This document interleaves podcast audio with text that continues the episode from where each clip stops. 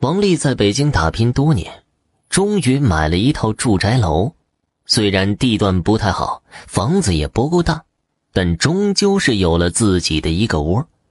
为此，他还和几个要好的哥们好好庆祝了一番。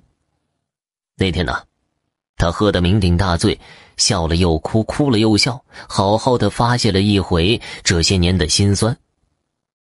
王丽这几天心情格外舒畅。每天上下班都喝着小酒，小日子过得有滋有味又赶上这几天北京的房价大涨，自己的小窝又翻番的趋势了，王丽就更美了。每天无论在家还是在单位，都是笑声不断。可是没过一个月，王丽的脸上渐渐的没有了笑容，还整天唉声叹气的。有个和他要好的同事张海就问他：“王丽，怎么了？”“哎呀，家里好像闹鬼了，没法再住下去了。往日我都希望赶快回家，现在我都害怕回家了。一想到回家呀，就害怕。到底是怎么回事呢？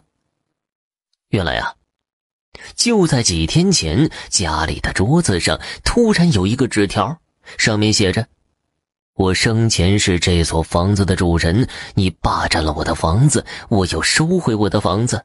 如果不还给我，我的灵魂就天天晚上在你屋子里闹。”刚开始的时候，王丽不相信，可从那天以后，几乎天天晚上家里闹鬼。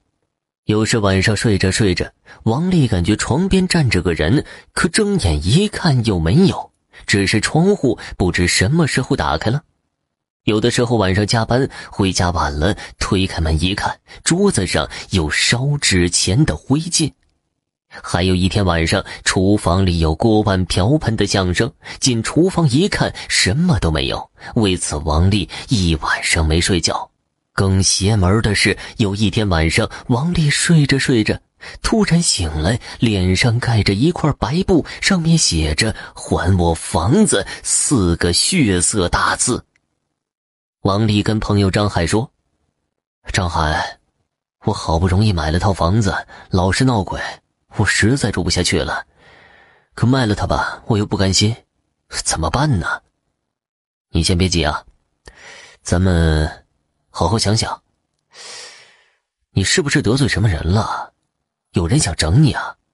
没有啊，我没有和什么人有过节呀，并且每次睡觉我都门窗紧闭。晚上闹鬼之后，我也检查过，门窗没有被撬过的痕迹。嗯，这么着，明天早上你假装出门，故意在你家楼下转两圈，然后偷偷回家，在家里等着，看能发现什么不？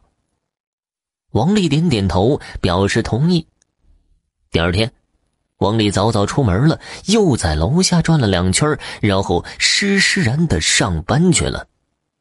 走到半路，张海立即把王丽拽进公共厕所，帮王丽化了妆，又让王丽偷偷的潜回家中。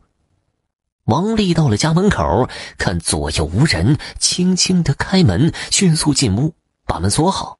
自己则躲进自家的衣柜，透过缝隙观察屋里的动静。